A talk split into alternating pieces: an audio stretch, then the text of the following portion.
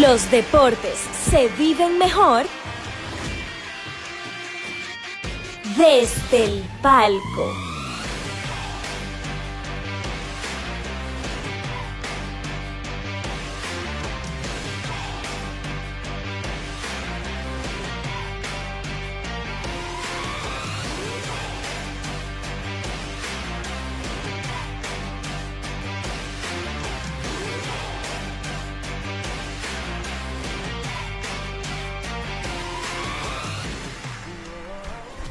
Gente, esto es Desde el Palco. Muchísimas gracias por estar aquí con nosotros. Este es nuestro primer episodio del año. Aunque muchos de nosotros todavía estamos llenando formulario con 2021, ya estamos en el 2022, ya arrancó el año y estamos muy emocionados de compartir todo este contenido relacionado al mundo del deporte aquí con ustedes. Eh, yo soy Víctor Pérez y tenemos aquí a los muchachos del elenco.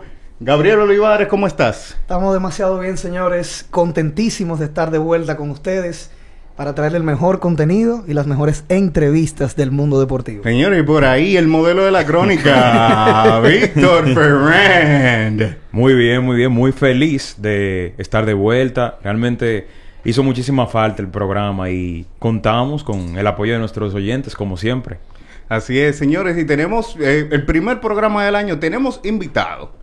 Y nosotros teníamos una, una dinámica aquí en el programa en donde eh, nosotros eh, obligábamos al invitado a traernos un regalo. ¿Cómo? En vez de nosotros hacerle una cortesía al invitado, Avisa al país. el invitado nos traía algo a nosotros, pero vamos a cambiar la dinámica este año. Y tenemos aquí con nosotros a Ricardo Rodríguez. Y Ricardo, te vamos a pedir que te presentes. Muchas gracias a los muchachos por la invitación. Tan cojo y falta Sí, uno sí, de los sí. del elenco. eh. Héctor, Héctor Mancero. A la gente no hay que decirle ya por qué hace falta uno, porque ya la gente sabe lo que tiene. Sí, sí, sí, sí. y fulano no está aquí, ¿qué tiene? Está cogido. Muchas gracias por la invi- Pero ¿cómo es la mecánica de que le traían algo a ustedes? No entendí ese chingo. Sí, sí, sí. Siempre nos traían sabes algo. que en los Pero ¿cómo programas siempre te Ah. daban como una, una cortesía, te, te- te llevaban algo. Entonces Ajá. nosotros le decíamos al invitado, bueno, eh, si es una gente relacionada al mundo de, del béisbol, entonces, bueno, tráete una pelotica de regalo, un guante, un jersey, lo que sea. es que, es que Víctor, Víctor tiene una, una compra y venta. eh. Oye, tipo invita a la gente, a la gente a gastar mercado cuarto. y pone a la gente a gastar cuarto. ¿Y cómo así?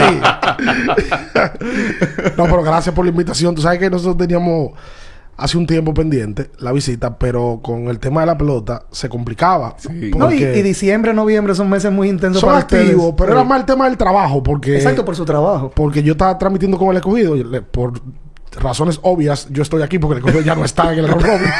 Hace rato que el escogido no entró.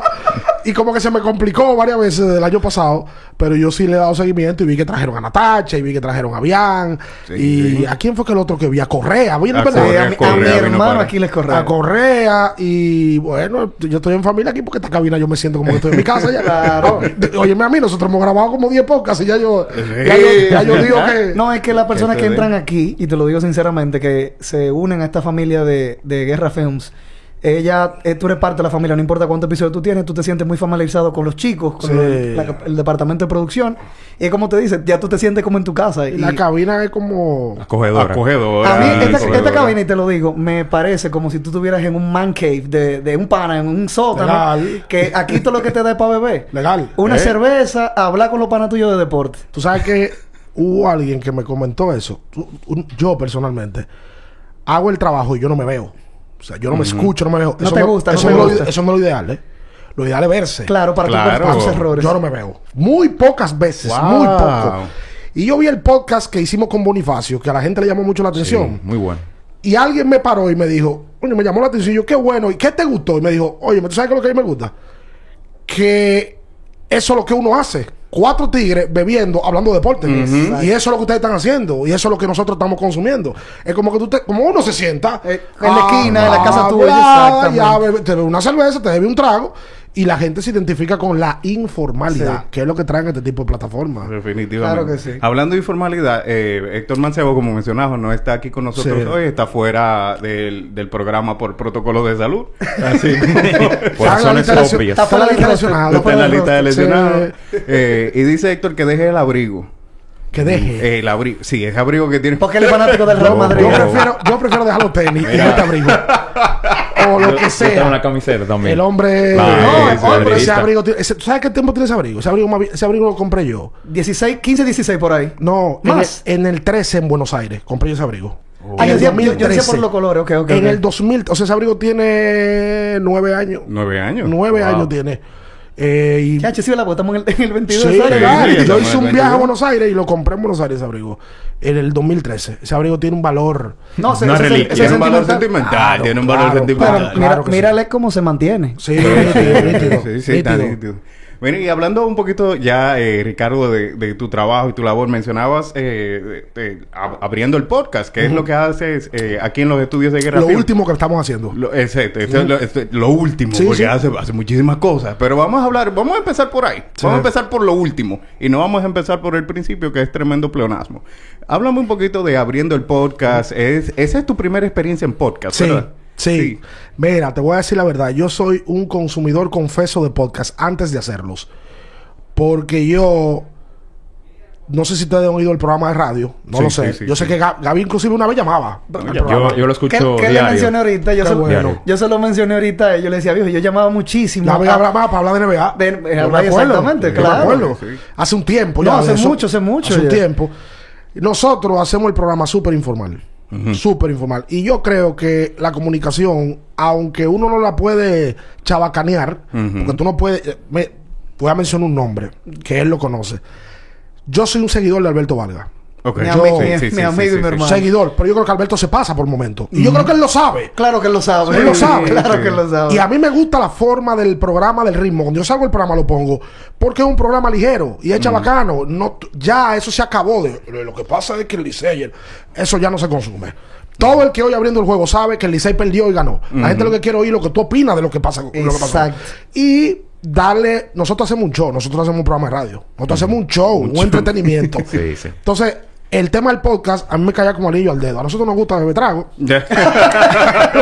Ah, y era una. Esto es un escenario idóneo para que el pelotero suelte. Ujú. Bonifacio vino, soltó la lengua, César Valdés lo tuvimos que mandar callar. Sí, bien. Eh, cinco yo- yo- letras yo cuando lo- vino por acá. Yo lo vi, yo lo Habló, eh, vino. ¿Quién fue el otro que vino y habló? Joel López habló muchísimo. Al- Albert, Albert Mena. Albert Mena habló. Entonces, Sí. para a mí, el podcast me encanta. Yo consumo podcast, tengo que decirlo. Yo consumo el de. Mira, yo nunca he pagado un peso Ok. por ver un show de él. Pero consumo el podcast de él, de Carlos Sánchez. Ah, Oh, sí, muy bueno, muy sí, Yo bueno. he visto. Sí, Súper. es muy- él, él, él tiene varias entrevistas que son tiene facilidad para Exacto. A la gente la verdad. Porque parece que tiene esa forma de. ese de, don, ese don. de que tú caes. Hay tipos que tú te sientas con ellos y tú le cuentas la cosa tuya sin tú darte cuenta. Sí. Porque el que está al lado de ti tiene el Te don. transmite esa Exactamente. confianza. De- y el podcast para mí es idóneo por eso, porque yo me siento viejo. Sin pose, sin tal, y que, que vamos a hablar. Tú hablas y lo que tienes que hablar. Sí. ¿Me entiendes? Y, y, y más que uno habla de deporte, que es lo que uno le gusta. Y, se- y a mí, yo nunca en mi vida he hecho un programa de deporte que nada más sea deporte. Yo tengo que hablar de música, yo tengo que, claro, tengo que hablar de cine, yo tengo que hablar de coro, tengo que, yo no me limito al deporte. No, es que se lo Eso hace es- más interesante y también te, te, te vuelve más, como te dice, te hace aportándole más a los fanáticos y a los oyentes. Porque, eh, como te digo, ellos te van a escuchar, ah, yo voy a escuchar eh, abriendo el juego, abriendo el podcast por el deporte, sí. Pero también a veces, Ricardo, Bian, los Sí. demás, hablan de un tema, conchole, y descubren algo que quizás no, no lo El iban a descubrir en programa otro con. Joel López fue de la vida. Sí. Joel dice ahora que él está estudiando el tema del autoconocimiento y nosotros nos fuimos para atrás y hablar de la vida y de lo que y del ego, del, de, de lo que te lleva este medio a tener ego Sí. y de que al final es un simple trabajo pero es público y tú tienes que entenderlo. Al principio tú, tú, de verdad, oye, nadie que trabaja en medio de comunicación de aquella época cuando la televisión se veía, la televisión no se veía. Eh, No. Sí, ya, No, ya, no, ya, no. ya es difícil. En aquella difícil. época cuando yo empecé, que te paraban los, las- los semáforos la gente, tú te lo creías en un momento. Te lo creías. Claro, Porque tú llegabas y te saludabas todo el vivo y tú con veintipico de años tú dices, "Ah, no, pues, este país es mío. No, pero mi- mira un ejemplo, y, y yo no- nunca me voy a comparar con ustedes. Yo tuve una oportunidad, que gracias a Dios fue por Alberto Vargas también, cuando comencé en el ritmo de la mañana con un segmento de tecnología. Viejo, y par de veces yo estaba en el cine y era un segmento de 15 minutos menos. Y la gente te oía y te identificaba. Viejo, en una vez estábamos en Silverson, yo estaba con, con, con alguien. Fue a- y me escuchan y una persona que está de par a mí me hace así. Oh, ¿y tú no eres Gaps Olivares? el del ritmo. Y yo dije, sí. y yo, viejo, ¿qué? Ah, pero recomiéndame una aplicación, porque eso es lo que yo hacía mucho, hablar de tecnología y celulares. Y tú te dices, conchole, imagínate el nivel de estas personas, o sea, de Ricardo, de Bian, que tienen televisión, que tienen radio, pero tienen programas de ellos. ¿Cómo debería sentirse usted No, en y esa programas época? punteros Sí, también. sí. El- no, lo que, en lo la- que te en- digo. En la época, en la época que yo empecé, yo empecé en un- Ustedes no son de la generación mía. Yo creo que yo le llevo un par de años. Yo tengo, yo tengo 33, aunque no lo aparente. Una generación, ¿cuánto es? ¿Cinco años? Mí- Pa- a mí no, pa' otra. es de 7 de siete en adelante. Una generación después sí de 7 en Bueno, adelante. yo tengo 39. Ok. Eh, cumplo 40 ahora en abril. 40, pero parece que tengo más porque ves que es más un poquito. la- No, no. En algún momento fui tremendo. Ah, tú En mencionaste algún momento, eso en en el podcast. Es verdad, verdad. En el podcast Eh, de ya, ya te has retirado. Hablar. Sí, ya, Ya, ya, ya. ya, porque ya no, no aguantaba más. Ya. ya no aguantaba más. Yo empecé en televisión. Sí. Yo debuté en Color Visión. Color Visión era la hostia. O sea, tú debutas en Color Visión. Yo debuté en un programa que se llamaba Zona Deportiva, que era de Juan José Rodríguez. De Juan José Eh, Rodríguez. Los domingos a las 10 de la noche, prime time. Eso lo veía el país entero. Y yo, Tú aportabas extra exacto ahí mismo. no, no. Óyeme, yo debuté ahí en el 2004. Ya. 2004, yo empecé. Wow. Y te te voy a hacer la historia después de cómo fue. Y después yo hacía final deportivo también, que estaba en Teleantilla después del noticiero. Cuando final deportivo existía, esto no existía. Sí. Eh, sí, Pues no, todo no, el no había mundo- celular, Ni no había YouTube celular. todavía. No había ese Yo, alcance. ¿Quién? Pues nada. Yo te estoy hablando del 2006, viejo. Sí. Ahí fue que comenzó YouTube y, Pero era- YouTube no. empezó allá. Sí. Y eso nadie no, lo tenía. No, no, no, yo sé. Y esto no. Entonces la gente te tenía que vete o vete para saber qué pasó. Quién ganó, quién perdió en el H. Yo a veces decía, ¿para qué vamos a poner los resultados del H? Sí. Y la gente en la, ban- en la calle. De la Sí, banca. es verdad. de y la banca. verdad es que eso lo veía todo el mundo. Pero que es- tenían ese conocimiento y lo hacían Claro, así. porque se adaptaban al momento. Ahora tú haces un programa así y te va muriendo. Eh, sí. Pues no te va a ver nadie. Nadie. No. ¿Y en qué momento deciden puntualmente emigrar a YouTube? Porque ya ustedes tenían un, un- tienen el programa Sí, de radio. mira, Entonces, ¿en eso qué fue, momento eso deciden fue una batalla. el podcast? Eso fue una batalla. Porque nosotros, en el, Bian y yo, somos muy pasivos en redes. Excesivamente pasivos. Sí, no hay, no hay mucho movimiento en las Comparado redes con Nosotros no, de- personales no. Sí, exacto. Y mucha gente me ha dicho, ponle más. Yo grabo videos a veces y subo comentarios, pero no como debería de hacerlo. Yo soy medio vago para eso. Porque fue una generación que lo no, agarró no, como después de viejo. ¿tú Sí, entiendes? pero no vago. Quizás es que tú ya tú y tienes tu estilo. Sí. Y, y entonces, como te digo, tú no te sientes, eh, o no, te, no es que no te sientes como, sino como dice como que ya yo tengo mi fanaticada y la gente que me sigue por lo que yo aporto. Sí, Entonces, pero como- debería, por lo que él me pregunta. Sí, es verdad, es verdad. El programa estaba bien posicionado, pero estaba llegando la ola del YouTube. O sea, todo el mundo con programa duro, ritmo de la mañana. No, el ritmo entró ahora a YouTube. Hace un tiempo, hace un tiempo, El sí. boli, Sí. mañanero. Nosotros somos pana al boli. Y Bian llamó al boli. Y el boli le dijo, oye, tienen que meterse en esa onda. Sí. Porque esa onda es un plus. Te ve y tú lo puedes, tú puedes generar dinero con el tema. Sí. Al principio grabábamos, pero como que no se veía bien la imagen. No, había que hacer, hay que hacer inversión siempre en equipo. Entonces empezamos a subir los programas a YouTube. La nómina del programa amplió porque tuvimos que contratar un editor, un tipo que. Y el podcast, decidí, yo tenía tiempo atrás del podcast. Decidimos hacerlo para seguir abriendo la sombrilla de abriendo el juego porque nosotros tenemos radio, las redes del programa se mueven muy Sí, bien. es una- Sí, es una sí, muy bien. bien. Es una chercha. Y redes. esto es lo que ha venido, viejo, a complementar como el... El triángulo, el triángulo. el- el- también tenemos el podcast y mira que a la gente le damos la atención y lo grabamos una vez a la semana. Una vez a la semana y yo creo que... Es que cuando tú haces un buen contenido, tú no, tienes, tú no tienes que grabar mucho. Con uno que tú tengas a la semana y sea de calidad, de la misma que esperan tus fanáticos, tú no necesitas más de. Ese, ese tiene... es- yo sí consumo muchísimo YouTube. No mucho, muchísimo. Muchísimo. yo- Mu- pero mucho, pero todo lo que yo veo de calidad, literalmente. O sea, la imagen tiene que ser buena. Si tú en YouTube ves algo malo, tú no lo dejas. No, no, tú lo cambias inmediatamente. Ah, Te hace ruido. Cuando tú ves un, un video de mala calidad Uno en se YouTube, acostumbró al HD ya. te hace Claro. ruido. te- pues sí. Es que la- las producciones, y como mencionaba Ricardo ahorita, la- las producciones de alta calidad salieron de la televisión y están en, y están en YouTube ahora mismo. Están digital. El dinero, el dinero que se está invirtiendo está en Netflix, está en Disney Plus, está en YouTube. En la plataforma digital. Está en la plataforma digital. Y tú no viste lo que dijeron hace unos días que van a transmitir. Eh, ¿qué, qué canal fue que yo vi o qué cuenta de streaming va a transmitir lo- lo- los juegos de, de, De- de MLB. de MLB Ah, también? Apple, sí, sí. Apple, Apple Apple. TV está haciendo Apple, eso. Apple. Papi, eh, ahí, ahí, eh, te digo, es una batalla de qué contenido o qué exclusividad tienen esas plataformas. Sí. De- algo que destacar de ese podcast de Abriendo el Juego es que cuando uno lo ve, uno siente que está viendo una conversación normal. O sea, los episodios pueden ser súper largos, sin embargo, se siente esa Pasan química rápido. con los invitados y la verdad es que da gusto verlo. Eso es clave. Tú sabes que, vuelvo y repito, yo soy un consumidor de YouTube y yo veo a veces entrevistas. Yo veo a un tipo que es mexicano, que se llama Jordi Rosado. Sí. Sí, yo lo sé quién es. Jordi trabajó muchos años con Adal Ramones. Sí, el, el Jordi, el personaje de la cámara y todo. Él era el de otro rollo, el productor. Y él se independizó. Sí. Y ahora hace entrevistas y tiene el don, que hablamos ahorita, de que todos los invitados que van se abren. Y él, por su forma de ser, le dicen cosas que en otras entrevistas no lo cuentan. Entonces ahí tú te das cuenta de la calidad de la imagen, obviamente, la forma de la entrevista. Y el tipo pasó de... De ser el secundero de Adal Ramón. No, y el así. programa en Latinoamérica que más se veía, allá no hacer televisión y meterse en plataformas digitales. No, y en, Me- en México, México son los Y papás. si tú no lo Sí. asumes, te va muriendo, porque la vida va evolucionando en todo. Los, Sí. carros, los carros cambian. Eh, La tecnología, todo ese tipo de Tú cosas. que eres tecnológico cambia. Si tú te quedas, yo he oído gente, no, que eso de las redes a mí no. Ah, ya no, ya no se puede. Te fuñe. Eh, no, Ya no es que tú puede. no, tú no puedes ser el... el el, el, el, el, viejo, El la vieja renuente, escuela, no, el no. renuente. Tú Tienes que aceptarlo Claro. si quieres Obli- crecer o desarrollar. Obligado, hay que meterse, obligado. No, pero, y hablando de, esa, de ese proceso evolutivo que uno vive así en la profesión, en la carrera, en, en el caso tuyo, que empezaste hace... ¿Hace cuántos años empezaste? 17. Hace 17 2003, años. 2004 fue que dijiste. Yo empecé en televisión con la serie, no se me olvida, Boston Yankee del 2004. Cuando Wow. Boston le viene detrás. El comeback. Ahí empecé yo en televisión. Wow. Yo salí en televisión por primera vez. Después del palo de David Ortiz. No, yo me quería mandar huyendo cuando prendieron las luces. te lo juro.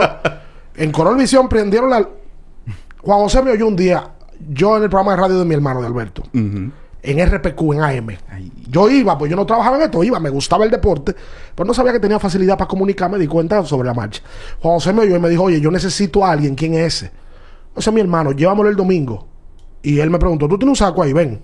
Oye, así, es así, así, es. Sí, yo a veces salí en televisión. Es así. Cuando prendieron las luces, yo me quería meter abajo la mesa.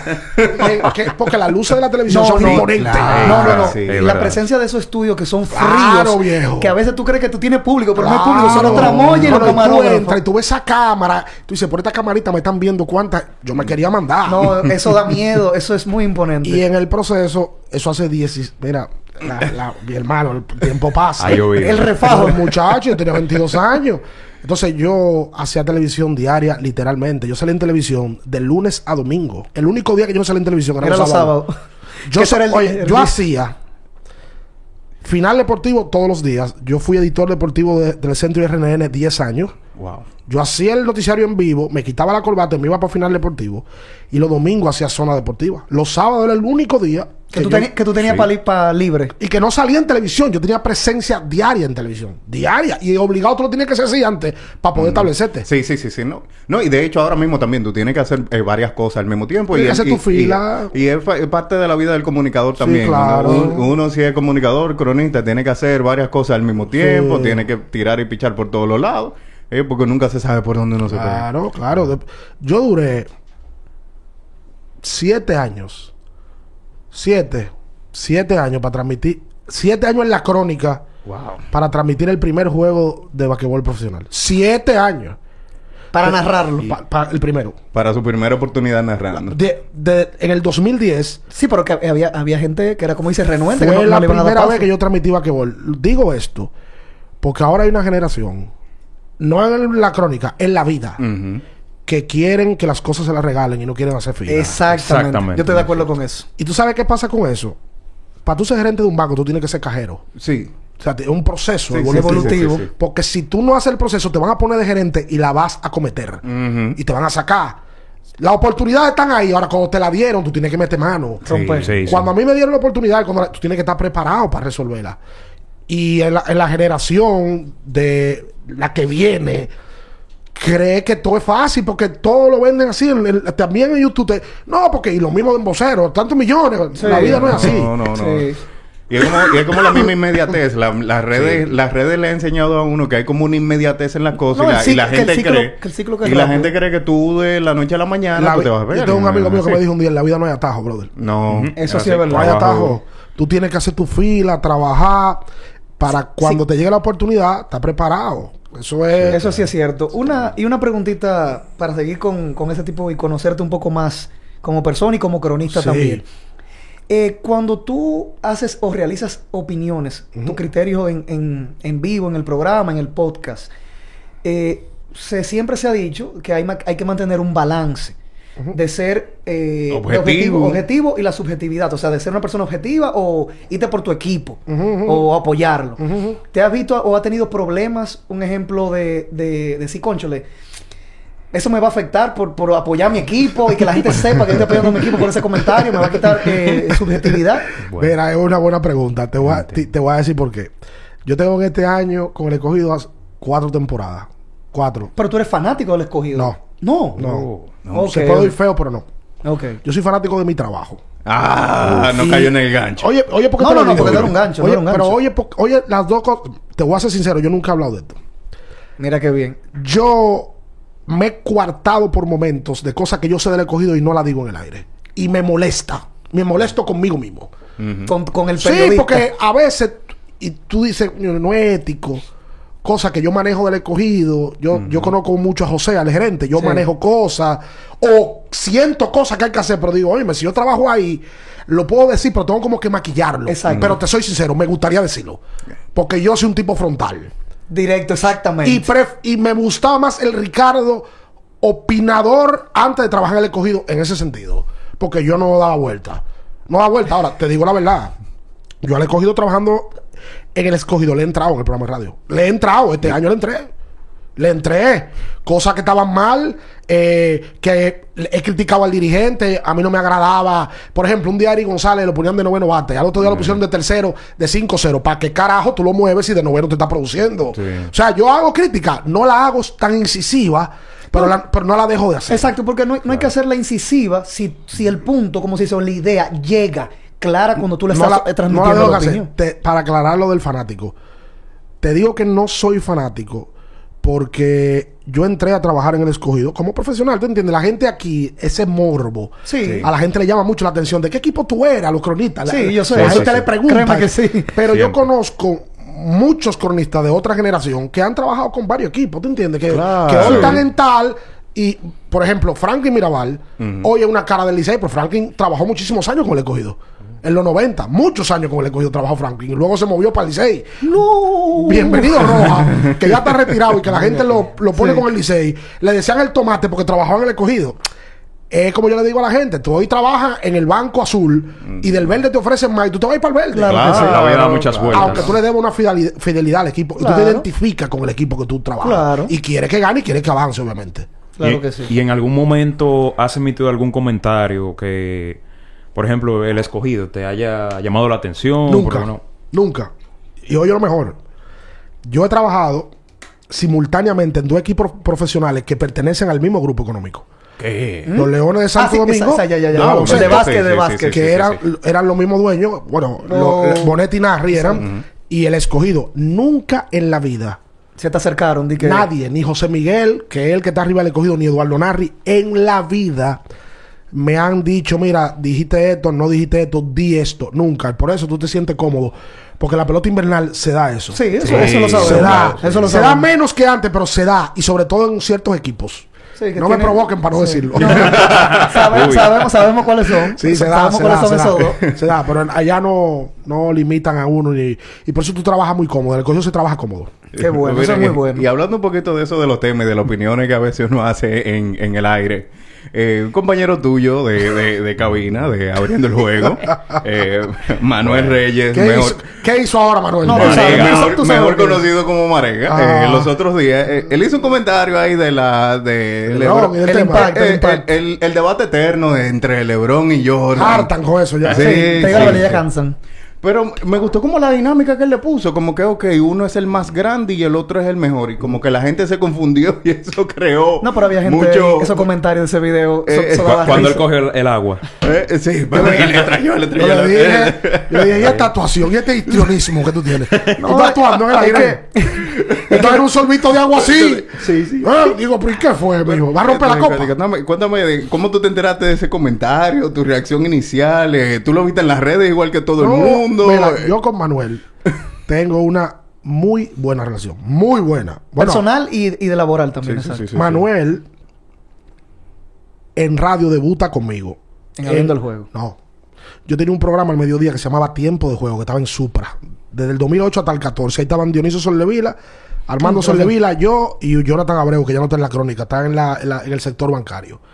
Fue inteligente, se salió de la crónica. y yo un día vi a Manuel en un programa de televisión. Me dice, me di cuenta, dijo, este tipo tiene.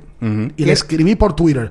Y él mismo hace el cuento relajando que dice, yo le escribí para que me diera su teléfono. Yo duré meses para contactarlo. Y él me llamó el mismo. Oye, pues tú no me has llamado. ¿Qué pasó? Oye, pero- y desde ahí yo me di cuenta que Manuel, aparte del tema de la crónica, es una persona buena. Y yo creo mucho en eso, en trabajar con gente buena. Mira, Héctor está haciendo una pregunta a través de nuestro canal ¿Qué de, dice de YouTube. Héctor? Si Manuel se quilla de verdad. Y que yo pensé que tenía 40, dice Héctor. Manuel Sequilla de verdad, voy para allá ahora. Sí, Sequilla. Esa es una de las cosas que tiene que cambiarla. Oh. Se lo he dicho veces. él se Ah. Sequilla, Sí. Sequilla de verdad. Ah. Sequilla. No le gusta a veces que lo confronten y que le opinen. Se llevaba antes mucho de las redes. No, es que las redes no se pueden Ah. llevar. Bueno, después Manuel va abriendo el juego porque yo lo llamo. Y eso de verlo, yo estoy acostumbrado a ver eso. Porque yo trabajo con Manuel y discutimos. Esos tipo de cosas a mí no me sorprende. Estamos en un grupo juntos que se llama Chat de Cronista. Y yo lo que lo puse fue relajando. Y yo, tú, tú vas a romper esa copa. Loco viejo le puse. ¿Y qué vaina el viejo?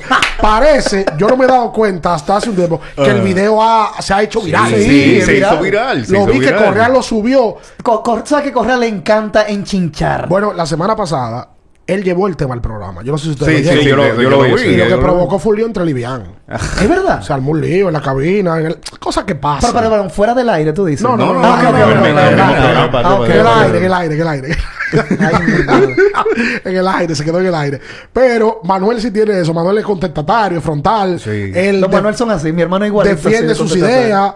eh, y él tiene un punto. Él emite opiniones y las sustenta. Exacto. Tú puedes estar de acuerdo o no. O sea, él no las improvisa, lo que te digo. Él te dice el por qué. Sí. Tú puedes estar de acuerdo o, O no. no, exacto. Pero te dice el por qué. No, y, y a mí lo que me gusta, ejemplo, yo soy fanático de LeBron eh, y, lo- y soy de la gente que lo sigue desde que comenzó, antes que estaba, cuando estaba en el colegio. Sí. Pero es como digo, hay, yo soy fanático, es verdad, pero también tú tienes que saber decir o de- diferenciar cuando una persona está equivocada o no. Me refiero, si LeBron hace algo malo, tú hay que criticarlo, porque tú no puedes ser de que pasarle cucharito, trapito, de que ay, qué cosa. Y ese tipo de, de personas que, que hacen esos, esos comentarios así, uno a veces cuando dice que se meten como en un personaje, como un Skip Bayless, así que le digo yo eso- ese tipo de personas. Lo que pasa es que aquí Bailey le pagan millones de dólares para eso. Exacto, a sí. ellos no, eso mismo. Tú lo que te ganas un grupo de haters. Exactamente. es que Bailey se gana millones, millones contratado por la cadena Fox Por en Estados. Unidos. Y tú viste que él y Stephen A. Smith cuando se dividieron, que no fue porque son enemigos, sino que Negocio, negocio. eh, te Negocio, pagaron un dinero para irte negocio. por un lado a, a crear tu personaje y crecer y a ti te dejaron como el más pagado de E Skip Bayless ESPN. debería demandarle un dinero a LeBron mensual. Claro que sí, Porque vive de él. Él vive de él. Vive de él. y de verdad, mire, los peores años de LeBron, vamos a decirlo así, en los playoffs, cuando le iba mal, cuando perdía, ahí era que Bailey, eso- ese programa de él, tenían esos ratings, Se daba gusto. era poderoso. ¿Sabes que a mí no me... A mí no me gustan esas olas, subirme en esa ola. Mm. De ser hater y cosas así. No, aparte de, no, yo no soy, yo creo que el trabajo más estúpido que hay en la vida es ser hater de ese tipo. Sí. O sea, sí, sí, el- sí. el- yo decía en algún momento que es debe ser el trabajo más complicado de la vida ser hater de LeBron James. Y tú te pasas la vida con el hatred. Amargado. Y, y LeBron siempre, o no siempre, pero la mayoría de las veces tiene éxito. ¿Cómo yo voy a ser hater de Roger Federer? Por ponerte un Ey, ejemplo? el mejor Eh, de la historia. yo- Ay, mira, yo- mira, ahí. Oye, yo soy fanático de Nadal. Sí. Pero yo no puedo ser hater de Federer. Exacto. No puedo. Yo soy del Madrid, pero yo no puedo ser hater de Messi. A mí me gusta más Messi que Ronaldo. A mí me gusta más Ronaldo que... Porque yo lo sigo desde el Pero Manchester yo no puedo ser hater porque yo no puedo. A ti te pueden gustar o no los Mercedes-Benz. Tú no puedes decir que son malos. Exactamente. Porque ya tú rayas la locura. Entonces, ese tipo de cosas, y hay colegas así, ese tipo de cosas yo no la consumo. Porque eso es, y por eso te hablé de la ola. Eh, vamos a ser hater de Lebron para subirnos en una ola. No, yo no, yo no, Tú no eres. No, eh, yo, yo no tengo personaje. No, yo no tengo personaje. Yo soy como yo soy. yo no puedo tener personaje. Sí, eso No es un, puedo.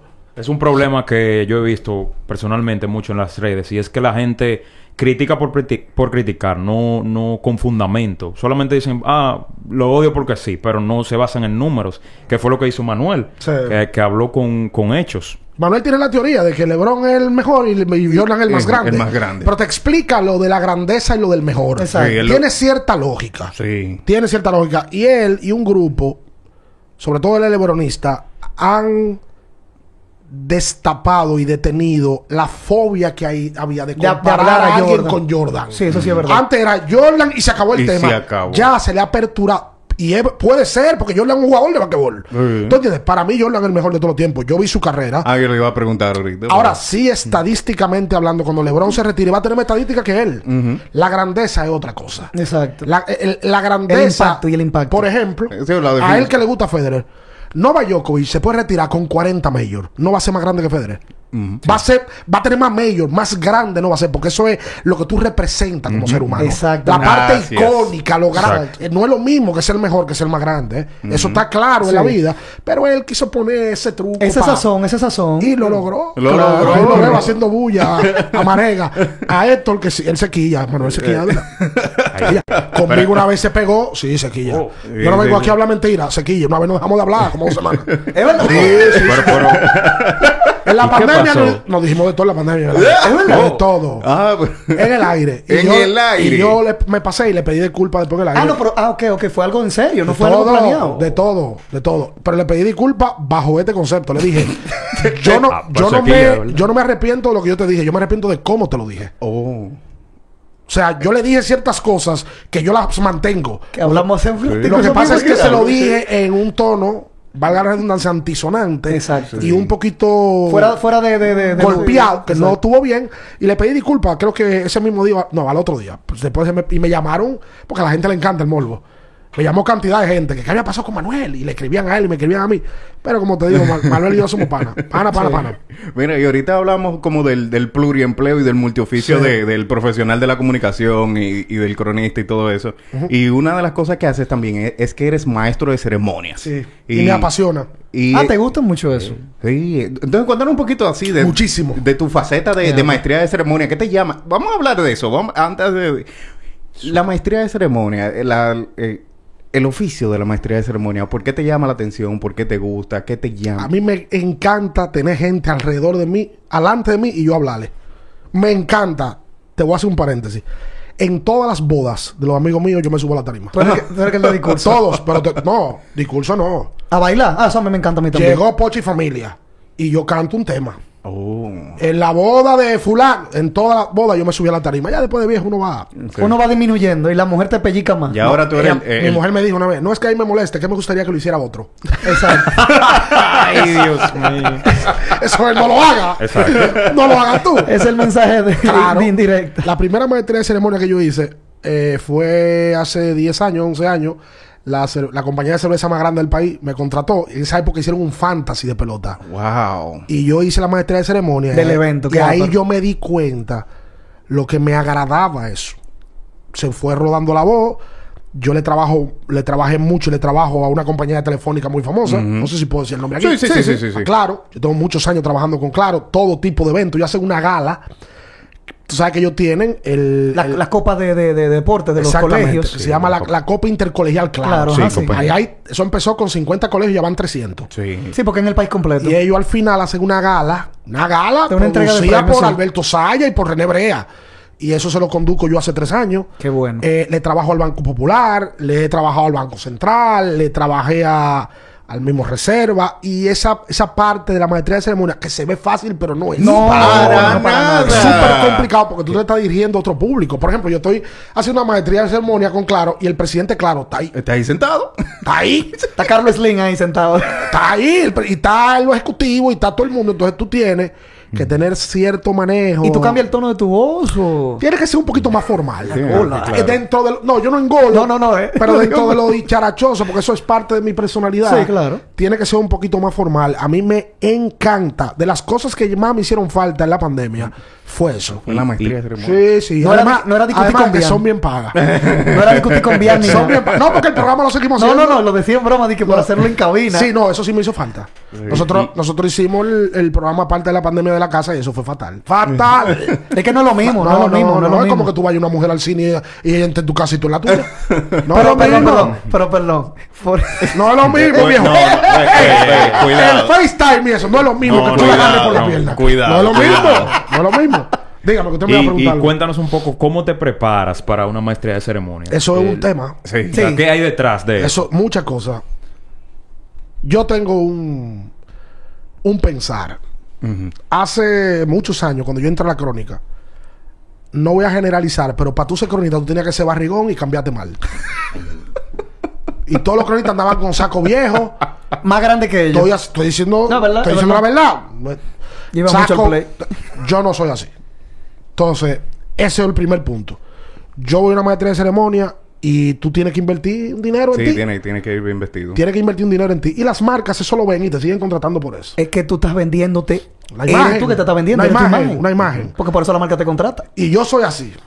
Y lo segundo, tú tienes que prepararte porque tú tienes, lo primero que te dan un guion. Por ejemplo, para esa gala de Claro, hay un guion que tú tienes que hasta ensayar y ensayar un día o dos días antes. Y te tienes que prepararte, tienes que estudiar porque eso no es un tema que tú puedes darle para atrás. Si tú la cometiste, la cometiste ahí. Sí. Eso en vivo. En vivo Con, con- la gente ahí. con- no, no, con la gente Yo importante. hice una. Con la gente importante de la, de la empresa. Yo hice una de los juegos interdepartamentales del Banco Central. Sí. Y en, eso, eso se hizo en el play, en el club del Banco Central, un Central, play. sí. Y ahí habían como 3.000 personas. Wow. Y el gobernador del banco. Bandeja al viso, que- bandeja al que- viso. que tú- Lo hice dos veces esa. Sí. Dos veces. Y esas son cosas que a mí me. Cuando yo salgo de ahí, yo estoy lleno de adrenalina. A mí me, me encanta. no, eso. porque es un rush, es un rush. Me eso. encanta. Yo canto los karaoke. También a mí me gusta eso. Sí. Ah, pues yo te tengo que juntar con mi papá. A mí me gusta eso. los. Yo canto tres canciones de Braulio, las tres. Y tengo que tener tre- tres o cuatro tragos Sí, no, a blanco y negro no canto. Mira, ahí, ahí tenemos a, a Juan Frank Kranwinkel. ¿Qué dice. Brasil? Eh, preguntando que, te- que si él está quitado de la calle y del... No, el que no está quitado eres tú. Ay, ay, tú sí, yo estoy, quitado, estoy quitado. Quitado.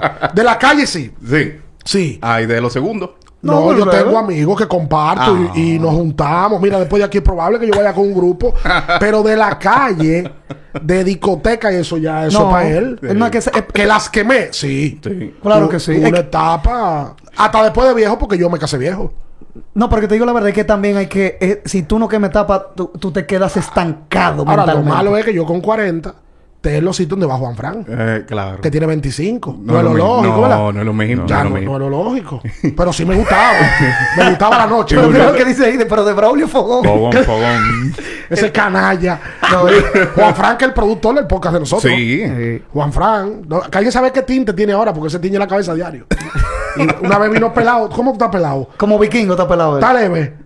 Porque el hombre se hace una pela Sí, agresiva. sí, sí, aquí- Sí, no, yo le, yo le digo el vikingo. Porque Nuestro también él- control- él le gu- él le nuestro control. Tú y yo no puedo pelarme así. No, no, no, no, no, no, No, no, no, no, no me da, no luce, ¿no? ¿verdad? No, pero es que, es que al productor, él, él es arquero, entonces también él tiene, tiene ese personaje de, de como guerrero como vikingo y de- demás. Juan Frank. No, No, no. aquí- el Ah, el hombre. Sí, es arquero, le gusta la arquería. Ah, ¿es ¿verdad? Sí. Ah, No, mira, yo no tenía esa edad. Ah. Yo pensaba que te estaban haciendo bullying. No, no, no, en serio, de verdad.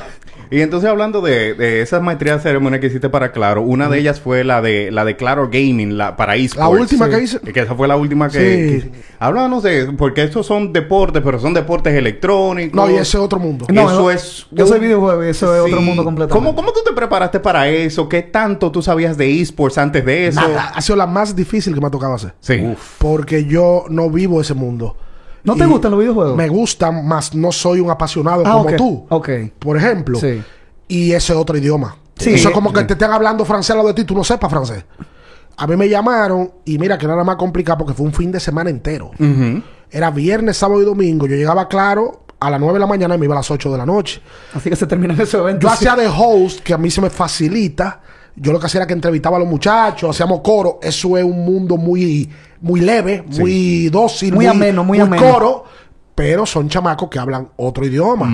Y yo me di cuenta que son tipos que si tú no sabes el tema, te rechazan de una vez. es como un mundo. Que te ponen un bloqueo de una Exacto, vez. es como una burbuja Es un mundo pequeño, pero un mundo grande. en la que ellos viven. Y si tú no estás, ellos no te dejan entrar.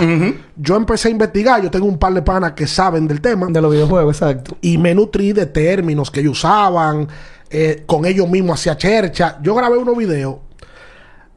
Antes del, de los juegos en vivo se hicieron competencias eliminatorias. Sí. Y yo grabé videos y ellos me hacían coro y yo no lo sabía, me hacían bullying.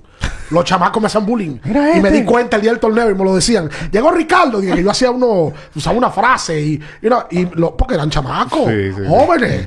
Y lo mismo que Te hacían monta- bullying. Lo, bullying legal. Lo mismo, lo mismo que Ay, había no. chamacos de 17, 18. Sí. Además, como es otro mundo, Sí. los mismos tipos que montaron el evento, que tú debes de conocerlo, ¿Cuáles son? son, es una empresa que monta ese tipo de cosas. Que, por ejemplo, ellos seteaban los carros de Fórmula 1. Ah, no, yo- yo los conozco teclados los seteaban ellos. Y ellos me- hasta un apodo me tenían. Diablo. ¿Se puede saber a poco? Fue, no me acuerdo. No, no era, no era nada. No, no, no, no era grave. No era nada No grave. era nada de pero yo, yo improperio. candela, a mí no me importa. No, eso a mí también, eso es así. Pero fue difícil por eso. Y yo aprendí muchísimo. No, Yo, yo salí de ahí el lunes. Que yo me junté con unos padres y los padres me decían, pero tú no me hablas de eso. ¿Y qué es lo que te pasa?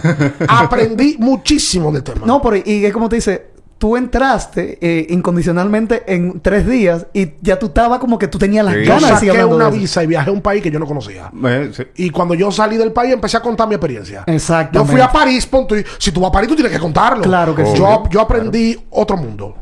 ¿Y, y, y qué aprendiste de los muchachos, de los de los que participan, de los, vamos a decirle, los atletas electrónicos? Sí, no. Como que, Son atletas, tipo. No, no, pero espérate, Eh, para no. contarte algo, hablando de eso de atleta, tú sabías que en esta semana se anunció que el primer atleta de Fórmula 1 eSports eh, entró a un equipo de Fórmula 2 de, De verdad. verdad. Wow, no sabía. Lo firmaron esta semana. Él estaba en el equipo virtual, Ok. que era de los campeones, o sea, O actuales sea, que el campeones. chamaco manejaba tan bien que va a manejar carro de verdad. Lo llevaron para Fórmula 2 ahora. Es la primera vez en la historia que una persona que practica un deporte, claro, que se pueda Virtual. jugar virtual, que se pueda hacer en vida real, y lo firmaron esta semana hablando de eso. O sea, es, son considerados atletas. Hay que considerarlo Mira, para atletas. que tú- no, y es una realidad. Todos los equipos de NBA tienen un equipo. De- No, de tú, tú tienes que ver la chercha que arman esa gente Y online, en las viejo. canchas de, por ejemplo, en el Staple hay un centro donde ellos juegan De gaming, Sí, de gaming, el. Staple hay unos dominicanos que son duros en basquetbol. Bueno, ya Yo- no el Staples, ¿se acuerdan? Bueno, sí, exacto, ahora el,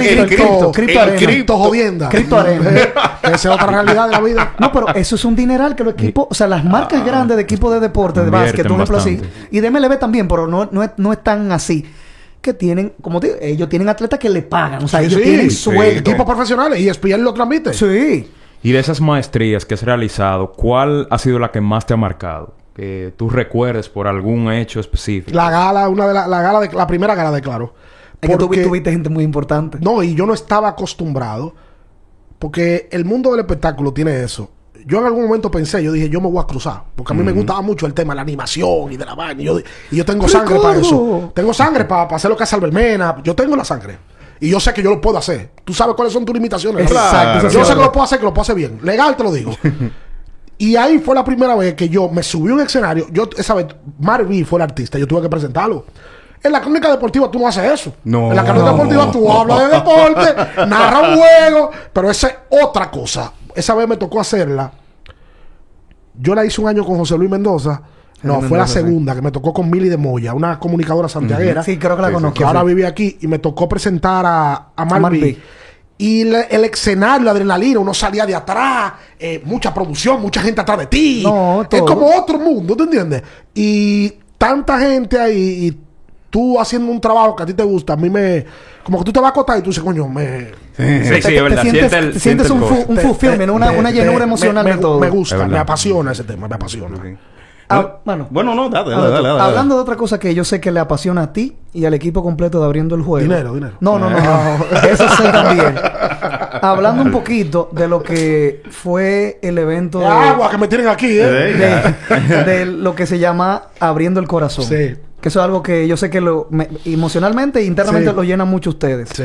Cuéntanos un poco de tu experiencia eh, y de, de todo El eso. mejor evento que nosotros hacemos, por mucho. Así mismo nos dijo Por mucho. Nosotros, nosotros empezamos a marcar diferencia con tema de evento hace... Cuando empezó el CAN, eh, Cleveland contra Golden, Golden State, State. en años consecutivos. Bian y yo dijimos, como nosotros tenemos una legión tan grande, vamos a arriesgarnos a hacer un evento nocturno.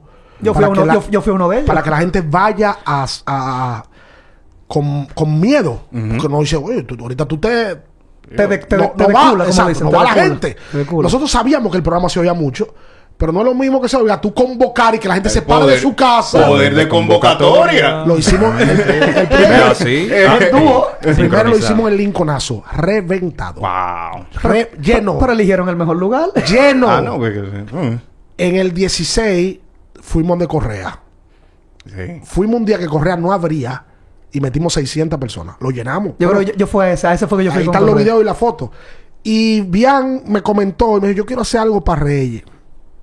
Y también para dividir un poquito el programa de que solamente hace eventos donde la gente va a beber romo. Sí. Vamos a devolverle algo a, A la a los- a la, comunidad. sociedad. No, a los más necesitados. Y, se- y si nosotros somos un canal que tenemos la posibilidad de tener gente, pues vamos a hacer ese aporte. El primero fue, el primer abriendo el corazón fue en el 18, asustado también. Porque nosotros dijimos, a la gente lo que le gusta aquí en la Church, ahorita, ahorita a eso Ahorita no, no, van. no nos apoyan. lleno. Al, al Ah. revés fue. Bueno, nosotros fuimos a San Lázaro, donamos juguetes, le dejamos muchísimos juguetes a San Lázaro y fuimos a varios hogares donde hay niños que no tienen padres, que son huérfanos, que ahí hacen un gran trabajo con ellos. Sí. Y ha sido una gran experiencia. A nosotros nos tocó hablar en un hogar de eso, que está cerca de aquí, está por los jardines. No me acuerdo cómo se llama ahora, hombre. Y yo tuve que dejar de hablar porque me puse a llorar. O sea, No, ese tipo de la- cosas no, la- es verdad. y entonces yo tengo una niña de tres años que ya ha ido a los últimos. Y este año yo la llevé y yo le digo, mami, porque tú conoces a los niños, desde que ven juguetes. Esos regalos son para los niños que no tienen papá y mamá. Y ella me lo dice después. Papi, vamos a ir al, al- al- a, a de los niños que no tienen papá y mamá. Ya tú empiezas a No, eso, eso, concientizar. eso- eso se te llena, ¿eh? Wow. Ese es el Eso- mejor eso no tiene evento. El mejor evento que nosotros hemos hecho por mucho. Y, Y que te, te trae más satisfacción. Sí, claro, claro, por supuesto, porque tú. Eso no lo hacían en, lo- en los viajes en el colegio a veces, que llevaban para lugares así. Y eso de verdad, mira, eso a mí, eso. A mí me llevaron en el eso- colegio una vez a un ingenio. A mí me llevaron a dos lugares, uno de, de señores mayores y a uno de niños que está por los jardines. Sí. Que está, cuando tú entras por los jardines, ahí mismo a la derecha, que hay un e- enorme de niños sin papá y mamá. Ah, Nosotros fuimos allá a donar juguetes. Viejo, mira, eh, nosotros fuimos a jugar con los niños, llevarle eh, y animar, porque eso, y eso de siempre me ha gustado también. No de que animar como ustedes, pero y eso, mira, eso No, es algo que la- no, la- eso, no te devuelve, si o sea, tú- te sientes Si tú increíble. tienes la posibilidad en la vida de de volver y de ayudar, tú lo puedes hacer sin... Hay gente que no tiene esa, esa voluntad. No es que esté mal, simplemente no la tienen. Pasa poco en los programas de deporte, que eso no, Sí, no eso- creo que eso es- sea una constante, pero uno ha tenido la posibilidad y me fue gratificante por lo que hacemos y porque una generación de la crónica más vieja que nosotros nos... Por ejemplo, Leo López, paz de cáncer, que era mi hermano, pero Leo era una generación, no, Leo tenía sesenta y tantos años. Leo me dijo, ustedes no saben lo que ustedes están haciendo. Entonces, gente que tiene 50 años en los medios, que te reconozca así, eso te es gratificante para ti. Una- y sí. una, una gente que no sepa cómo, cómo llegar a, a abriendo el corazón o, o a, o a aportar. ¿Cómo una gente puede hacer aportes? ¿Cómo pueden donar juguetes? Nosotros no para recibimos dinero, cero. Nadie. Inclusive un amigo mío me dijo, ¿te vas a transferir? No, re- no recibimos dinero. La actividad fue el sábado pasado. Sí, el sábado 8 de enero. en el Cruz San Lázaro. La gente lo que puede hacer, si todavía quiere donar, ir a la emisora. La emisora está en la Plaza Bernabé, en la, en la- en la rotonda. al frente de la rotonda del Botánico. Hay un gimnasio ahí en la tercera planta. arriba de un banco. Y vaya y lleve el juguete. Esa era la dinámica. Este año fue diferente. Por la pandemia. Nosotros hacíamos un juego de basquetbol. eh, la mascota del Liceo de Cogido Iván. Fue Bonifacio, fue Joel López una vez. Albert. Fueron jugadores de basquetbol. Manuel Fortuna. Y una chercha grande. Entonces hubo algo que patentizó abriendo el corazón. Porque ese programa es... Después del- de la actividad se quedaban enfrente en un colmado. El grupo de oyentes grande. Sí. Este año se quedaron, yo no me quedé. Por el tema del COVID, del... sí, sí, sí. Y, no, y se quedaron allá hasta las 8 de la noche. Entonces, el post-juego, como le dicen, también es toda una actividad. Claro, ¿no? Y que eso, eso son cosas que te digo, que también inconscientemente ustedes han creado una comunidad. Sí, sí. Y esa comunidad, ya ellos se sienten como si fueran mejores amigos. Hay- En el, en el Y programa... nada más se juntan en esos eventos, como No, te digo, no, vamos a decirlo así. Peor, Gaby, no. No, no, no, yo te digo, eh, eh, en, en el, en el caso de los Yo más entiendo. Ellos se conocieron así. Oye lo, oye lo que ha provocado abriendo el juego. El programa tiene un chat en el cual yo no estoy. Nosotros, porque una vez me iban a meter y yo le dije, no, no, es un chat de ustedes los fanáticos. Nosotros no buscamos nada ahí. Ah, ok, con los fanáticos. Eso es de ustedes. Se conocieron un grupo y esos tipos se juntan semanales. Ahora son amigos de las familias, hacen viajes, se van de fin de semana. Que tú Es lo que te digo. Wow. Oye, lo peor o lo mejor. Yo estoy haciendo un trabajo en mi casa. Del techo y de poniéndole una cosa, un chirro. Y el que me lo está haciendo es oyente del programa. Yo lo identifiqué y me lo llamé. Y le dije, mira, oh, claro, hermano. es un grupo que son, oye, Ya son hermanos ya. hacen vida entre ellos. O sea, Sí, los sí, fanáticos abriendo el juego y hacen coro entre ellos y se juntan entre ellos y son, tienen una familiaridad. Y eso también a uno lo. Claro, claro, lo- lo- No, lo- que te sientes es, una, bien, porque- es una comunidad real. Sí, es sí, una sí. comunidad real. Sí. Mira, y hablando de abriendo el juego y, y todo eso, eh, a través de tu carrera tú haces como colaboraciones con mucha gente. Tú colaboras todo el tiempo con Bian, en todos los proyectos que tú tienes, las transmisiones eh, de, de NBA que haces para CDN, eh, las transmisiones de, de baloncesto de local con, Romeo. Con Romeo, eh, anótalo, Ricardo, y todo eso. Eh, ¿Hay alguna colaboración? ¿Hay algún alguna persona con la que tú no hayas trabajado? Puede ser local, extranjero, eh, del pasado, lo que sea. ¿Hay alguna, hay alguna como colaboración soñada tuya? ¿Internacional o local? Lo- de donde sea, donde sea. Me pusiste, a- me pusiste a pensar. Sí, Pero sí, sí, por- pregunta, eh, pregunta existencial y, y lo tenemos a agua. Exacto. Local e internacional. No, no, no, o como sea, como, Como sea, tú como quieras. sea, como sea. Esto es sueño profesional. Exacto. Más me, gusta- me gustaría trabajar con Álvaro Martín. Sí. Porque No, eh, es un Una, tipo estre- que una estrella. es una estrella como profesional y, Y tiene como algo. persona también. No, y se presta para trabajar con gente. O sea, él, él cliquea, él Sí. te, te pasa la pelota para que tú... Parte, Literalmente. parte del, del... Yo no le voy a decir éxito. Parte de lo que hemos logrado Romeo y yo, trabajando juntos, ha sido eso. Todo el mundo tiene su rol. Yo tengo un concepto del que es comentarista de baloncesto, que es lo que yo hago. Sí. Él narra. Lo que bailan salsa dicen que la que se tiene que lucir bailando es la mujer. Yo creo como comentarista que el que narra baloncesto que tiene que lucirse. Claro. No es que yo no voy a bailar, el hombre baila, pero la que se luce es la mujer. La que se muestra. Yo no interrumpo a Romeo narrando, ni a nadie que me toque trabajar. Eso es lo más feo que se puede ver en la vida. Un comentarista interrumpiendo un narrador. Pero como, como tú dices interrumpir, eh, ¿me puedes poner en, un el, ejemplo? en el play by play, Romeo dice, por ejemplo, la lleva Paris Bass y yo me meta. Ah, yo no. sé cuando yo voy a hablar. Exacto. Romeo termina la narración y ya Romeo y yo nos conocemos más No, que ya- mi mujer y la, yo. la química está ahí ya. Entonces, eso es parte de con Álvaro Martín. Y a mí me hicieron una pregunta una vez que me puso a pensar, y esa me puso a pensar de verdad. Que cuando yo venía surgiendo como cronista deportivo, ¿cuál era mi referente? ¿Tú sabes qué me pasó a mí? Yo consumía muchísima televisión mexicana. Mm. Y yo me formé como comunicador deportivo viendo al canal de televisión más importante de América Latina, que es Televisa. Ujú.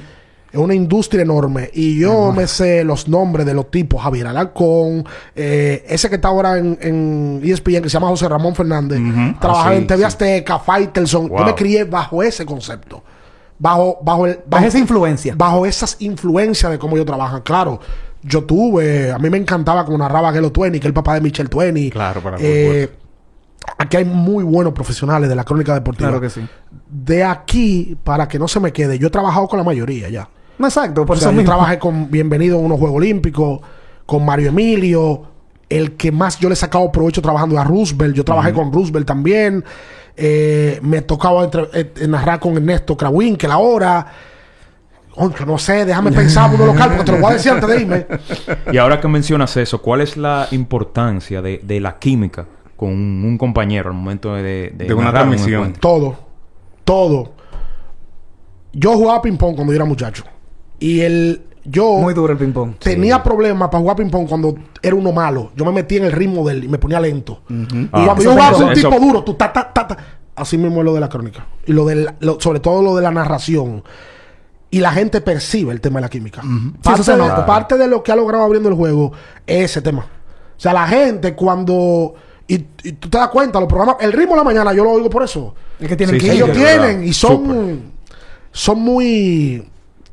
Eh, muy acoplado, está acoplado. y, y no, y no hay pose. no, no, eso es así mismo. natural. Son muy naturales. Es el tema que pasa con el programa y que me ha pasado a mí con Romeo, sobre todo, que es el que me ha, me- me ha tocado trabajar muchísimo con la madre, que Romeo y yo somos amigos.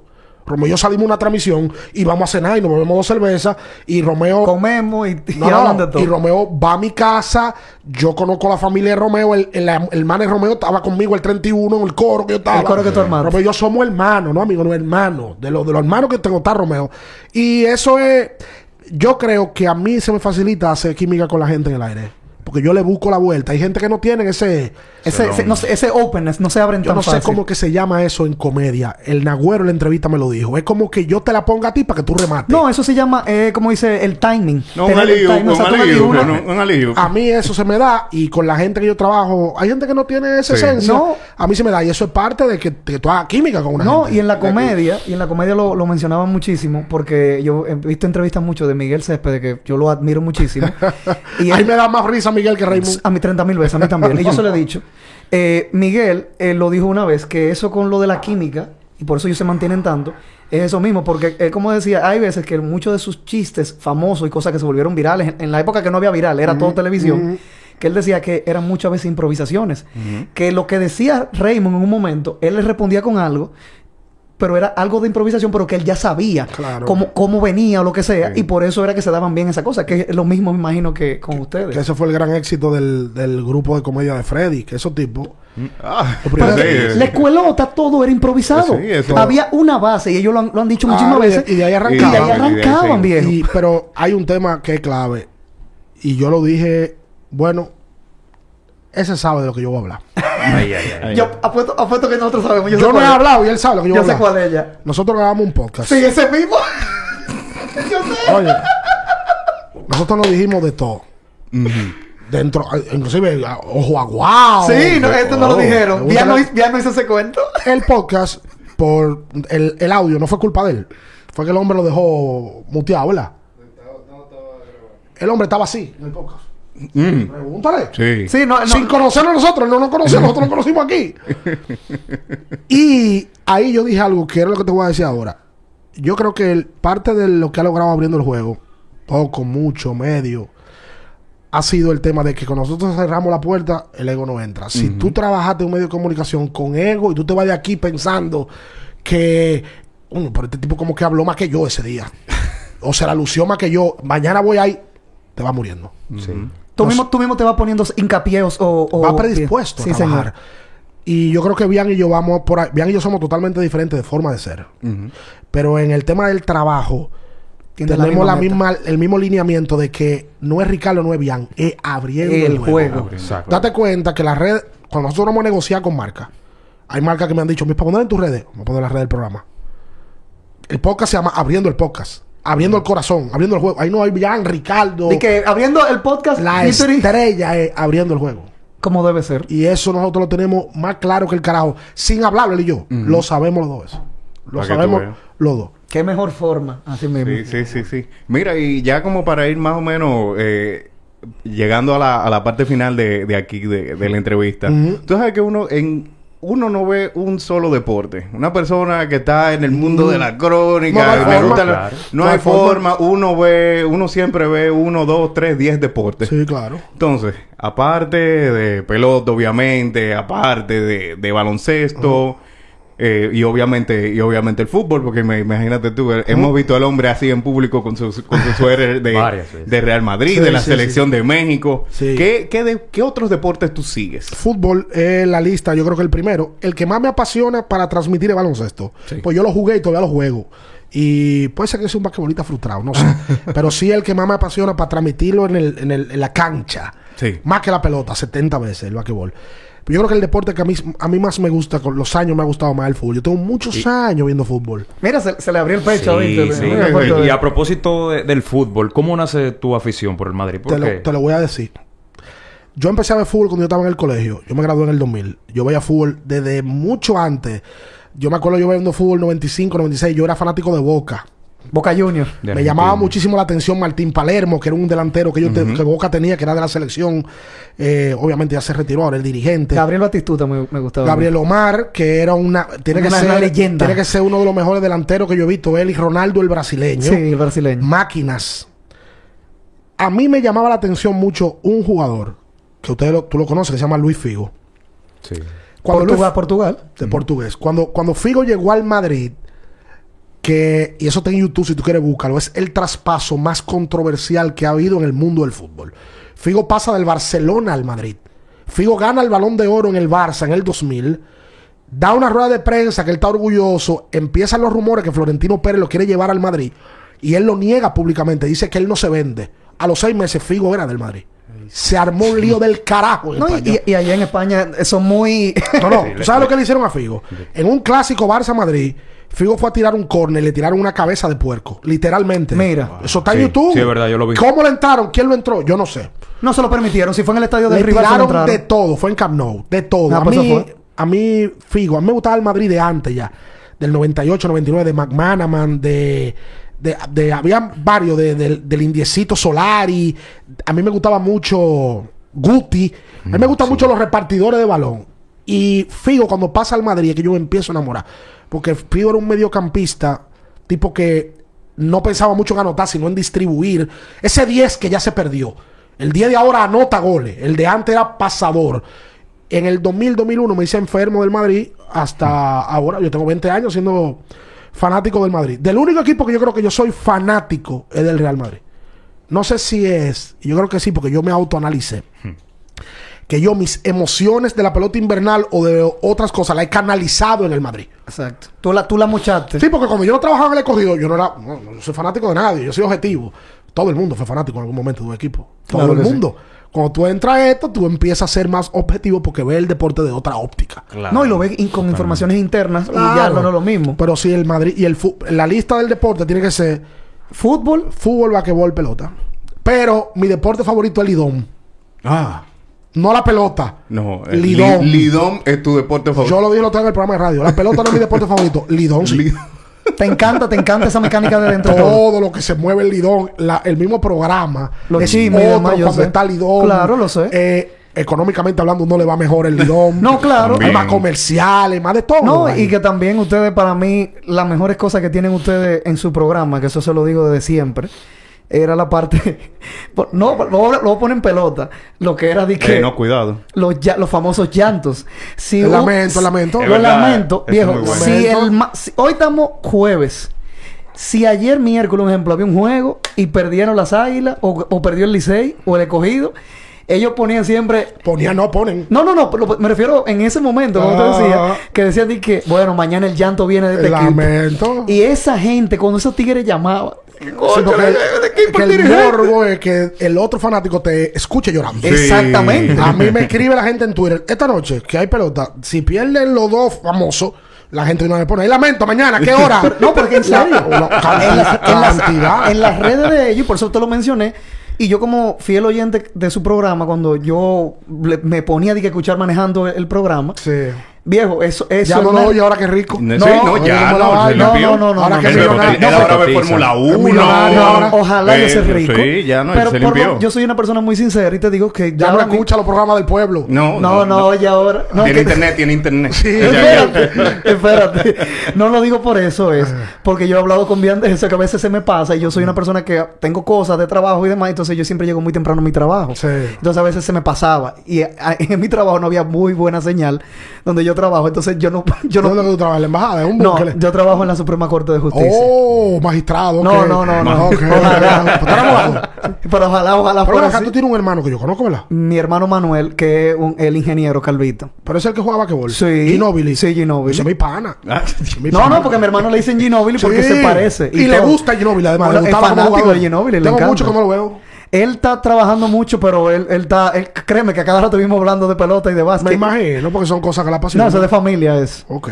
Pero nada. eh, no, Víctor, ¿no? ¿Pasa tú? Eh, no, que yo no sé. Mira, realmente el, el propio Manuel mencionaba eso en el programa del miércoles, que cuando está la, cuando está Lidón, obviamente el enfoque principal de los fanáticos es ese, por encima de los demás deportes, y tú mismo lo mencionas, es una realidad. Sí, sí, lo de la Liga Dominicana Béisbol se come todo. La li Lidom es parte de la canasta familiar del dominicano. Sí, sí, sí, sí. Eso es... Es hereditario. Te es hereditario. Tú te das cuenta. Llega un momento, Lidom, donde tú entras a un banco. Y lo primero que te preguntan es... Dime de las águilas, el guachimán. En la fila, tú sabes cuando una gente te va a saludar. Se te queda mirando. Te analiza y te dice, Y te- ok, le voy a Y preguntar. después, te- yo sé el timing. Ahora viene el hombre. Dice, Ricardo, ¿viste lo de ayer? Esa es una de las cosas. ¿Te, mo- te molesta eso? No, te voy a- pero te voy a ser sincero con algo. Con algo de eso. Te voy a terminar la idea para entrar con eso. No te voy a hablar mentira. ¿eh? Y Lidón es una religión aquí. No, eso sí es verdad. Lo Sí. que más se asemeja La religión aquí sí. al fanatismo de- del fútbol Argentino. Claro, nosotros somos unos pichones porque esa gente está loca. Sí. ¿Tú has ido a un juego allá? Sí, fui al. Yo tuve la oportunidad de ir al Bernabéu, gracias a Dios. eh, y fui al Monumental de River. Quería ir a la, a la bombonera, pero cuando estaba en Buenos Aires no había juego en la bombonera. Eh, Boca estaba en la ruta, porque la bombonera es otra cosa. No, eso, eso, eso Sí, mismo eso hasta Matt no es Damon, el actor, lo dijo en lo una de la- entrevista. lo de la bombonera es mundialmente conocido de lo que se vive ahí. Dicen que la bombonera no, no tiembla, vibra. O sea, es una locura lo de la bombonera. Y hay- Ma- hay- Matt Damon lo dijo en una entrevista hablando de, de su esposa argentina. Él dijo di que Ah, que él está casado con una argentina. a, sí. mí me, él me dijo, a mí me llevaron, mi suegro me llevó para allá y él dijo, no van las mujeres. Legal, y Le dijo el suegro y él, a él. y él le decía, como, ¿cómo así? ¿Qué, qué pasó? No, no te preocupes, tú vas a ver. Y él dijo que en su vida, y ese tigre es actor, ha vivido todo tipo de cosas. Y él dice, yo no había vivido una cosa más eh, de adrenalina emocionante que lo que yo viví en ese Yo estadio. fui a- al estadio de River, que es más leve que el de Boca, y a mí me revisaron hasta la boca para entrar. No, en serio. Te abren la boca, es otra hay cosa. tres puntos de revisión, porque también los argentinos han dañado su espectáculo. Son muy pasionales. Sí, no, no, no, pero ah, es, es extremo. Con es lo, extremo. con lo que tú decías si me molesta o no. Hay impertinente. Sí, claro. Pero Eh, impertinente en qué sentido. Va- ¿A dónde voy? Nosotros vamos, íbamos a un sitio frecuentemente después de, la- de los programas. Y Romeo y yo nos juntábamos en una discoteca famosa que se llama Ferro. A Ferro, sí, los sí. miércoles íbamos y nos quedábamos fuera. No hay nada más impertinente que un tipo que tenga tres tragos en la cabeza. Ah, Entonces te agarran. ¡Eh, Ricardo, ven acá! Como que te. como que te conocen. Tú desde ahí dices, viene un tipo que es eso. Mira, una vez me preguntó uno, cuando Ale Rodríguez y Albert Pujol estaban en su prime, ¿quién es mejor? ¿Ale o Albert Pujol? Wow. Tipo con un grupo de amigos, se la, se la está comiendo. Y yo le dije en el momento que fue Ale Rodríguez y el tipo voció, ah, pues yo creía que tú sabías de deporte, pero tú sabes nada. Ay, empezaron a reírse. Pero esas son de las cosas que tú empiezas, a tú tienes que lidiar con cosas todos los días. Todos los días. Ya porque el que te consume todos los días te ve y cree que es familia tuya. Exacto, es verdad. Tú Porque creas una familiaridad tú con esa entras persona. a su trabajo, a su casa, y cuando él te ve y te ve tanto, él se siente que tú eres parte de, pero Sí. no te conoce. Y me ha pasado el siguiente escenario. Yo con Con tu familia. novia en algún momento, o se me han sentado en mesa. Yo una vez estaba Mira, discu- no. Sí. Mira, mire. Yo una vez estaba discutiendo con una novia. Pate, pate, pate. Oye, No. No, pero legal, hay- me, hay pasó el otro, me cosas. pasó el otro día con un colega, te lo voy a contar también. Discutiendo con una novia, discutiendo. Y el tipo se sentó en la se me mesa- sentó. Mira, monstruo, no te voy a quitar mucho tiempo. Oh.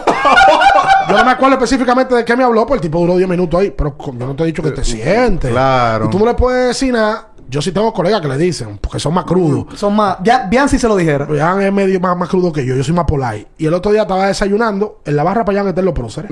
Con Satoki. Sí, sí, sí, sí. el sí. colega mío, que somos panas. Sí, sí. No, somos competencia, pero somos panas.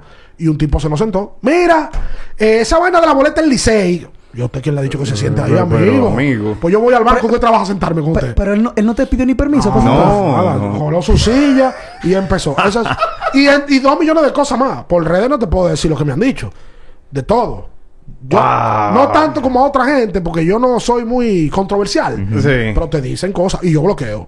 El que me faltó Oh. el respeto en No, no, eso no, no, no, Eso no, de- es- de una falta- de respeto a otra Yo tengo que cosa. estar líder de bloqueo en Twitter. Más que ay. No, no, más, más que, más que Correa. Correa bloquea mucho. Correa jode mucho por sí, Twitter. pero Correa no, cuando Correa se pasan de ya. A él le gusta el can. Sí, claro que le encanta el can. El que me faltó el respeto en Twitter, yo lo bloqueo. Me dice una mala palabra. No, no, no, porque eso eso- eso no puedo ir a tu casa a insultarte. Eh, claro, no, todo no por tu puedo, paz mental, todo no por tu puedo. paz mental. Claro. No, mire, y, y cerrando ahí, tú sabes, volviendo ahí al tema de, de que uno, aunque trabaje deportes todo el Sí. tiempo, uno es fanático. Y uno tiene gente que uno admira. ¿Cuáles son tus atletas, así, de, de cualquier deporte, cualquier disciplina? Sí, que tú, tú tienes, e- este atleta como que tú siempre lo admiraste. O estos atletas. ¿Cuáles son tus atletas favoritos, así, como de... de Yo cada- era un fanático enfermo de Sammy Sosa. Sí. Cuando yo estaba en el colegio y como después de... Después que fui ganando edad, eh, bajé, pero era enfermo. Yo tenía... Como los, ¿Tú sabes los sobre Manila que son los grandotes? Sí, lo, lo de la laptop, que la laptop que habían ahí a veces. Mira, yo creo que eran más grandes de ahí. Sobre Manila de esos grandes. cuando Sammy tenía la competencia con Maguire, El- el- el- todos los el días Sammy race. Sosa salía en los periódicos. Todos Todo, los santos todo. días. No, y en primera plana. Yo los recortaba todos y los guardaba. Wow. ¿Tú todavía Eso lo tienes? Se me perdió en una mudanza. Ah, Eso y una álbum de portadita que yo tenía. Yo era enfermo. La Pepsi Car. Sí. Entre esas y otras. Enfermo de Sammy. Yo era un fanático enfermo de Michael Jordan. Fanático, fanático. Yo nunca fui de que de pegar póster. Yo era como muy para eso. Yo no, yo tampoco. De me agradaba. Y de Figo, en el fútbol, me hice fanático y soy hoy. No vi su carrera en su mejor momento, pero me he puesto a estudiarlo muchísimo, que me he hecho fanático de él y de sus circunstancias. Yo soy un fanático de Diego Armando Maradona. Enfermo. Si yo me pude haber encontrado una gente, lamentablemente no va a pasar porque murió. Falleció, sí. para yo beberme un trago con él o hablar con él, o él es o es Joaquín Sabina, uno de los dos. Pero eh, lo de Maradona es. Yo, yo me. ¿Tuviste, Sí, tuviste sí, el sí. especial que tiró Todo, HBO? todo. El de HBO. Sí, el sí, todo. Y hicieron una serie. Wow. El de HBO da gusto Eh, ver ese Prime, documental. Prime hizo una serie muy buena, Amazon Prime. Yo creo que se puede vi, ver. Y ahora hay una película que se llama The Hand of God, Sí, de- del famoso gol. que la hizo el director de La Grande Bellezza, que es un director italiano, un, un mago, y vale muchísimo la pena verlo. Muchísimo la pena verlo. Yo, yo me volví un enfermo de Maradona. Inclusive me he mandado a hacer muchísimo teacher con frases que él dijo. No es un ejemplo de vida, más esa No, parte mítica de él me llama muchísimo No, la atención. no, eso fue y esa increíble. garra que él tenía como jugador. A mí me gustan los jugadores así, que se entregan. Sí, sí. Como Siri, que son perros. A mí me gustan los jugadores así. Yo también. Yo voy, yo voy con eso en el, en el básquet con, bueno, un par de jugadores. Lo, lo hablamos después. Pero en fin, mira, te dimos como ya como 10 minutos de chance a ver si te llegaba. ¿Con quién era que yo quería trabajar? Sí, sí, sí, sí. Déjame, pens- déjame pensar con quién no he trabajado que me hubiese gustado trabajar. A cerrar ya. Pasado, Sí. presente, futuro, de fuera, de aquí, de donde sea, no importa. Coño, porque si dice futuro va a decir no, ya yo dije de fuera que Álvaro Martín. Sí. Álvaro, que yo he tenido la Ah, bueno, oportunidad sí. de ¿Tú lo hablar. has conocido? Sí, claro. Nosotros fuimos al juego de estrella del- de Chicago del 2020, antes de la jodida pandemia. Y nosotros hablamos muchísimo con Álvaro Martín. Qué ápero. Nosotros entrevistamos a Álvaro Martín, Bian y yo.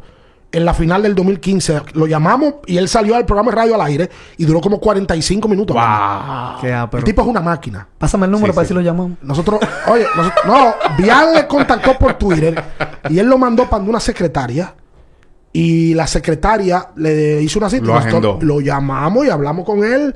Coño, qué ápero. Mira, que pero no- tú me has puesto Wow. pensado con el local. Ah. Pero di en el futuro que tú quieres No, trabajar con nosotros. no, no, con va- nosotros. No, ojalá yo.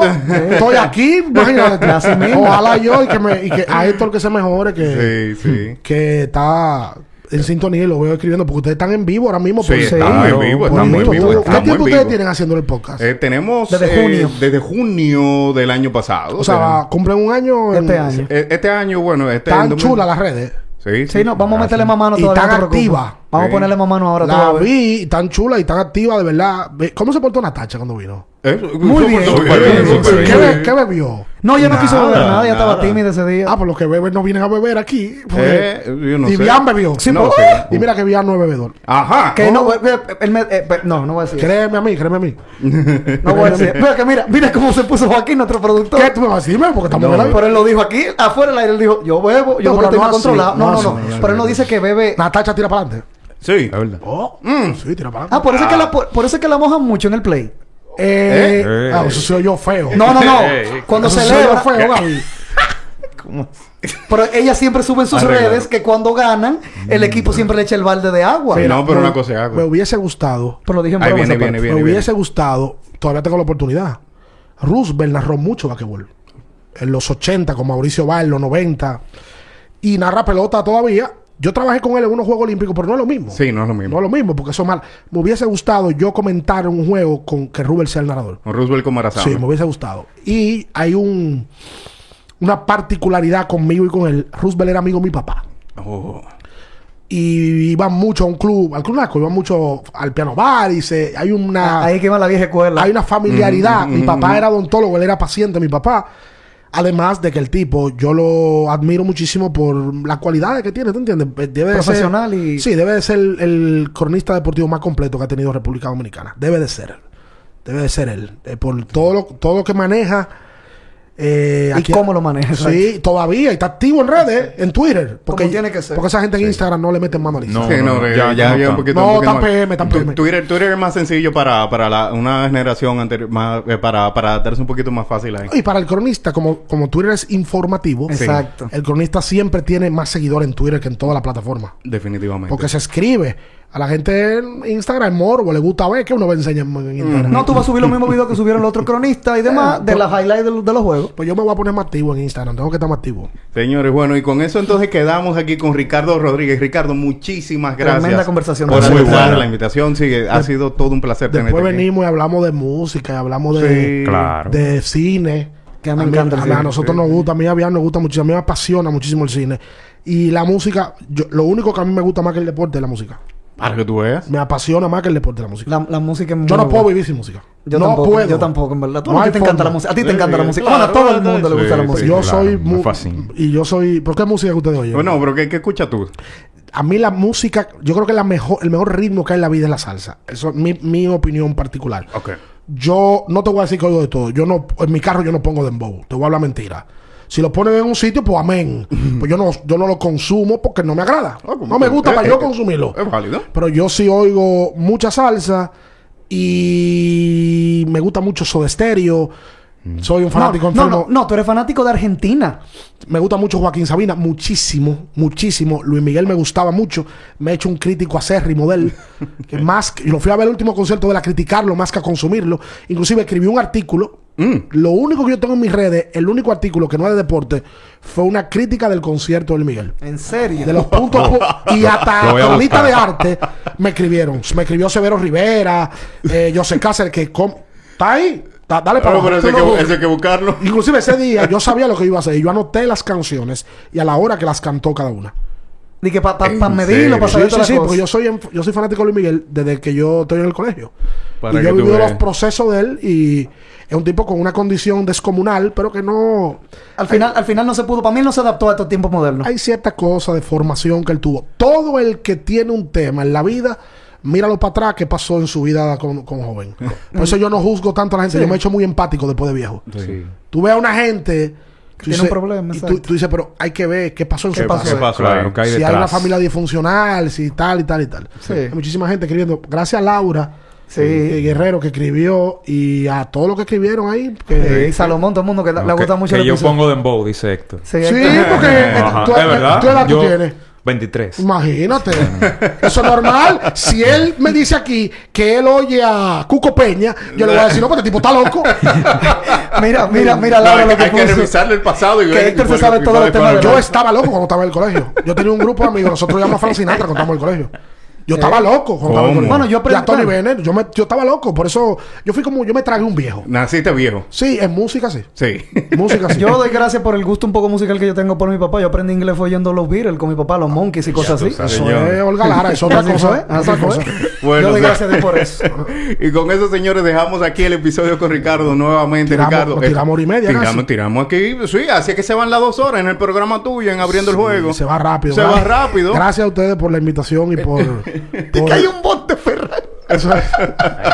y por, por, por yo quitarle una hora y media de un poco. Gracias a ustedes por la invitación. No, viejo. Un placer. eh, De mejor forma no se puede comenzar un año con un episodio tan interactivo, tan informativo y así te podemos conocer de, en otro ámbito de Gracias, tu vida. viejo. Entonces, a la orden estoy. Así que bueno, señores, todas las redes de todos nosotros van a estar ahí en la descripción. Las redes de Ricardo van a estar. Y vamos a ver si ponemos el artículo que le escribió de Luis Miguel también ahí en la descripción. Para- Instagram, búscalo. para- vamos, lo vamos a buscar. Lo vamos a buscar. Para que lo pongamos por ahí, señores. Este es nuestro primer episodio del 2022. Esperamos que el resto del año sea tan bueno como este primer episodio. Síganos en las redes, denle a suscribir, denle a la campanita para que vean todo el contenido bueno que tenemos en Guerra Films TV para todos ustedes. Esto es Desde el Palco y nos vemos el jueves que viene. Señores, bye bye. Hasta la próxima, Cuídense. señores.